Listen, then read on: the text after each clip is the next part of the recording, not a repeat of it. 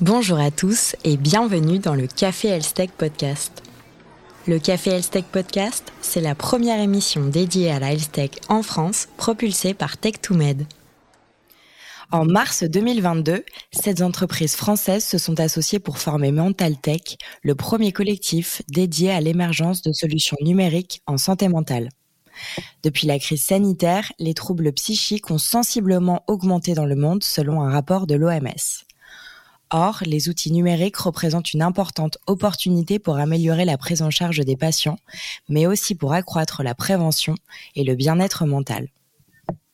Pour mieux comprendre les apports concrets du numérique dans le domaine de la santé mentale, nous avons le plaisir de recevoir aujourd'hui Alexia Ada, fondatrice de Clava Innovation, et Fanny Jacques, psychiatre et directrice médicale de Résilience. Bonjour Alexia, bonjour Fanny. Bonjour. Bonjour. La santé mentale prend une place de plus en plus importante dans le débat public, notamment depuis la pandémie. En parallèle, de plus en plus de solutions numériques émergent, qu'il s'agisse de solutions bien-être ou de thérapie digitale. Il y a un véritable momentum autour de la e-santé mentale. Fanny, quels sont les constats qui vous ont incité à créer le collectif Mental Tech? Alors effectivement, vous, vous l'avez euh, justement euh, dit, euh, la santé mentale, c'est vraiment un enjeu de santé publique. Il faut savoir que selon l'OMS, la dépression sera la première maladie au monde en 2030. Le sujet s'est accéléré sur les deux dernières années du fait de la crise du Covid, de la crise économique. Donc le besoin en santé mentale est en augmentation. Et en parallèle, eh bien, hélas, l'offre, en tout cas l'offre humaine de psychiatres, de psychothérapeutes est plutôt en diminution. Partant de ce constat, eh bien finalement les solutions numériques euh, pour pallier euh, au manque euh, de soins, ça, devient finalement une, une urgence. Et pour pouvoir les faire connaître, les rendre plus accessibles, démocratiser, accélérer leur usage, eh bien finalement rien de mieux qu'un collectif ou qu'une association qui va réunir les startups en tech et santé mentale afin euh, de faire euh, comprendre à la fois l'urgence aux institutions de déployer ces solutions euh, éthiques françaises et qui fonctionnent, et puis faire comprendre aux médecins et à la population générale bah, tout simplement comment ça fonctionne finalement ces outils et comment est-ce que ces outils ont toute leur place dans le parcours de soins d'un patient en santé mentale. Parmi vos missions, vous souhaitez contribuer à démocratiser et accélérer les usages du numérique dans la e-santé. Cela passe par une phase d'information sur les solutions existantes. Alexia, est-ce que vous pouvez nous donner euh, un exemple de solution concrète à fort impact sur les patients? Donc euh, je rejoins ce que dit euh, docteur Jacques. En fait, la santé mentale, euh, depuis nombreuses années, elle a connu un essor, une évolution avec de nouvelles technologies et des nouvelles thérapeutiques.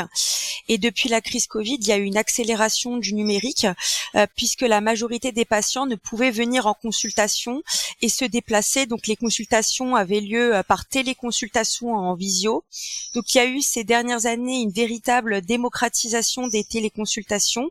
Et la téléconsultation est donc un exemple de solution concrète euh, à fort impact sur les patients, euh, car elle a permis de répondre aux problématiques des déserts médicaux et elle a permis d'améliorer l'accès aux soins. Et à partir de cette technologie qui est d'ailleurs bien connue, il est possible d'observer les expressions du visage des patients, le langage corporel euh, via la téléconsultation et cela permet d'obtenir des marqueurs digitaux. Donc si, je si je souhaite approfondir sur l'analyse des expressions d'usage, il y a plusieurs cas d'usage chez les patients qui sont atteints de troubles de la santé mentale. Euh, donc j'irai brièvement, mais par exemple, euh, observer les expressions du visage permet de donner des informations supplémentaires pour les professionnels sur une pathologie. On peut mieux diagnostiquer euh, certaines maladies comme l'apathie. Par définition, l'apathie, c'est un manque de motivation constant.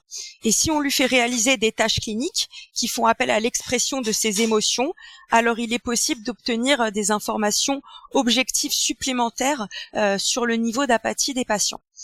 Un autre exemple, l'analyse des expressions du visage, cela permet d'avoir plus d'informations sur l'humeur et les émotions des patients. Et ces observations permettent d'indiquer des améliorations ou bien des détériorations de la santé mentale. Et enfin, il est possible également à partir du visage euh, d'analyser euh, le niveau de fatigue, la frustration, le stress, euh, qui permet de donner des indications en temps réel aux médecins pour réorienter ou suspendre un traitement. Donc si on doit donner un exemple de solution concrète, la téléconsultation qui est bien connue de tous permettrait d'obtenir, grâce aux expressions du visage, des marqueurs digitaux pour la détection et la surveillance des troubles mentaux. Merci. Euh, Fanny, est-ce que vous auriez un exemple aussi de, de solutions concrètes oui, bien sûr. Alors, euh, c'est vrai, comme vous le disiez, Mental Tech, une de ses ambitions, c'est de faire connaître à la fois l'existant au grand public et aux professionnels de santé et également ce qui va advenir euh, l'année prochaine. Pour ça, nous avons publié une cartographie des solutions qui existent et un cahier des tendances avec les 10 innovations qui vont arriver l'année prochaine en santé mentale. Sur la cartographie, euh, il y a plein de solutions existantes. Il y a des choses qui vont s'utiliser euh, seuls, comme euh, bah, vous connaissez euh, Petit Bambou, Mon Cher Pas, Quit, qui sont des applications de bien-être pour méditer, pour aller mieux psychologiquement, pour arrêter de fumer et qui vont s'utiliser en toute autonomie. Et ça va jusqu'à la téléconsultation, où Alexa en a parlé, jusqu'aux outils de thérapie digitale, qui sont de véritables outils numériques, médicaments numériques, comme Resilize Therapeutics ou HypnoVR, euh, qui va utiliser par exemple un casque pour euh, soigner euh, la douleur ou la dépression. Ensuite, dans le cahier des tendances, qu'est-ce qui va arriver l'année prochaine? Vous parliez de, la reconnaissance des expressions.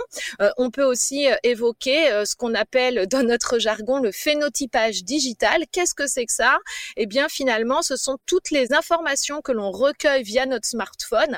On, on, vit tous maintenant avec un smartphone au bout de la main et donc tout ça, ça permet de recueillir, bah, vous le savez déjà, le nombre de pas, mais aussi euh, le nombre de messages émis, le nombre d'heures passées sur les réseaux sociaux. Et nous, les médecins, on n'est pas du tout là pour euh, fliquer un patient, hein, ça, ça n'est pas notre intérêt, mais pour voir s'il y a des changements de comportement. Un patient qui d'un seul coup, d'un seul, se met par exemple à beaucoup moins marcher, à beaucoup moins consulter les réseaux sociaux, à moins lire les informations, à moins regarder de photos, eh ben on peut se dire que c'est prédictif, par exemple, d'un épisode dépressif. Le phénotypage digital, c'est ça. C'est recueillir de la donnée sur un patient sans être intrusif, mais pour pouvoir prédire avant même les premiers symptômes que peut-être il est en rechute euh, d'un trouble psychologique. Oui, effectivement. Et dans ce cahier euh, des tendances, vous abordez des, des, thèmes aussi comme les réseaux sociaux, le métaverse. La santé mentale, elle n'est pas euh, épargnée malheureusement par certains défis que rencontrent tous les acteurs de la health tech, parmi eux l'adoption de solutions ou encore leur prise en charge.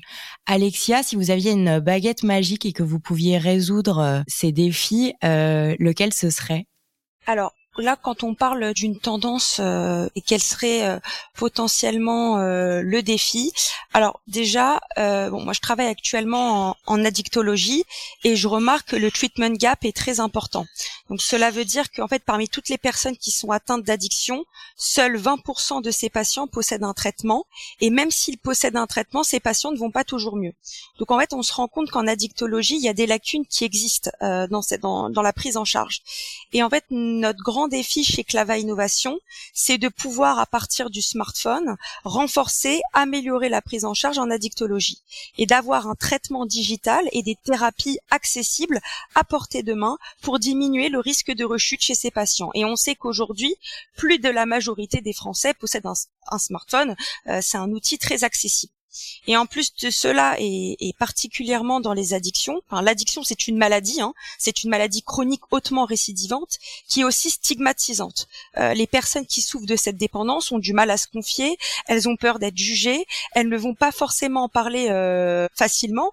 Et on s'est dit, à partir du smartphone, on pourrait proposer à ces patients des thérapies en ligne, 100% euh, virtuelles, 7 jours sur 7, 24 heures sur 24, où lorsque le patient sent qu'il va rechuter et qu'il a besoin d'un soutien, le téléphone pourrait tout à fait répondre à cette demande. Donc si j'ai une baguette magique et que je pouvais résoudre à, ce grand défi, euh, ce serait de pouvoir améliorer, renforcer la prise en charge en addictologie à partir du numérique et notamment du smartphone. Et Fanny, pour finir, si vous aviez vous aussi une baguette magique pour euh, euh, résoudre et, enlever euh, ces défis à l'adoption de solutions, comme on a parlé aujourd'hui dans l'épisode, ce serait quoi? Bah, moi, je pense que ce serait vraiment embarquer les professionnels de santé, puisque euh, moi-même, je suis psychiatre. Hein, j'ai été confrontée, en fait, euh, à ma surprise.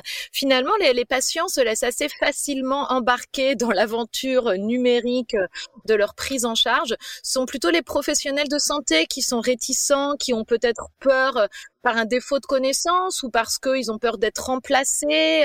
Et puis, on dit toujours que l'outil numérique, c'est ce qu'on appelle dans notre jargon un pharmacon. Le pharmacon, c'est quoi? C'est à la fois le remède et le poison, parce qu'un outil numérique, autant il peut être très aidant lorsqu'il est bien utilisé, mais évidemment, sa mauvaise utilisation conduit à des dérives, à des addictions justement aux écrans, etc.